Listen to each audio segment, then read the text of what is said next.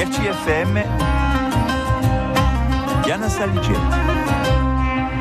Tarragara oggi ci andiamo dorna in Santa Lucia di Dalla fianco à Jean-Philippe Giordano.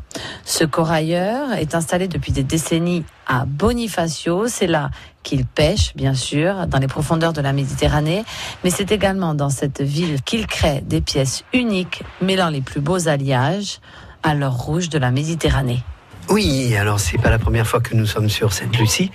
Euh, on adore ce, système de foire insulaire et on présente donc notre corail que je pêche moi-même en grande profondeur, entre 60 et 120 mètres de profondeur. Donc le métier initial, c'est un métier passion, euh, la pêche au corail, euh, qui permet de faire une pêche sélective. Et derrière la production euh, de cette matière euh, qui est le corail, qui a par son magnétisme toujours fasciné les hommes, nous fabriquons aussi nos propres bijoux. Et cela depuis 30 ans. Nous avons notre boutique dans la haute ville de Bonifacio. Rien sur la marine, tout est dans la haute ville de Bonifacio. Alors comment avez-vous vécu cette foire de Talane?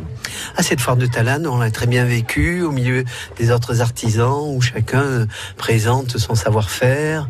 Euh, et ce qui me surprend, que ce soit depuis l'alimentaire jusqu'aux personnes qui travaillent avec la lithothérapie, euh, euh, je trouve ça assez merveilleux. Comme Laurie, euh, c'est des gens qui sont tous passionnés.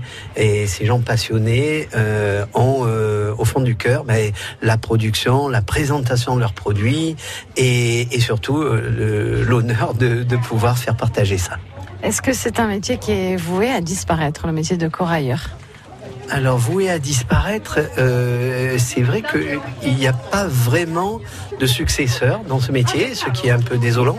Euh, nous sommes euh, sept autorisés sur toute la Corse et euh, c'est un métier qui attire les gens au départ et puis ensuite quand on voit quand même euh, la difficulté, la dangerosité, euh, il y a beaucoup de gens qui, qui, qui font autre chose. Mais vraiment, je pense que ce qui nous unit tous sur ce type de foire, c'est la passion de faire quelque chose qui nous anime.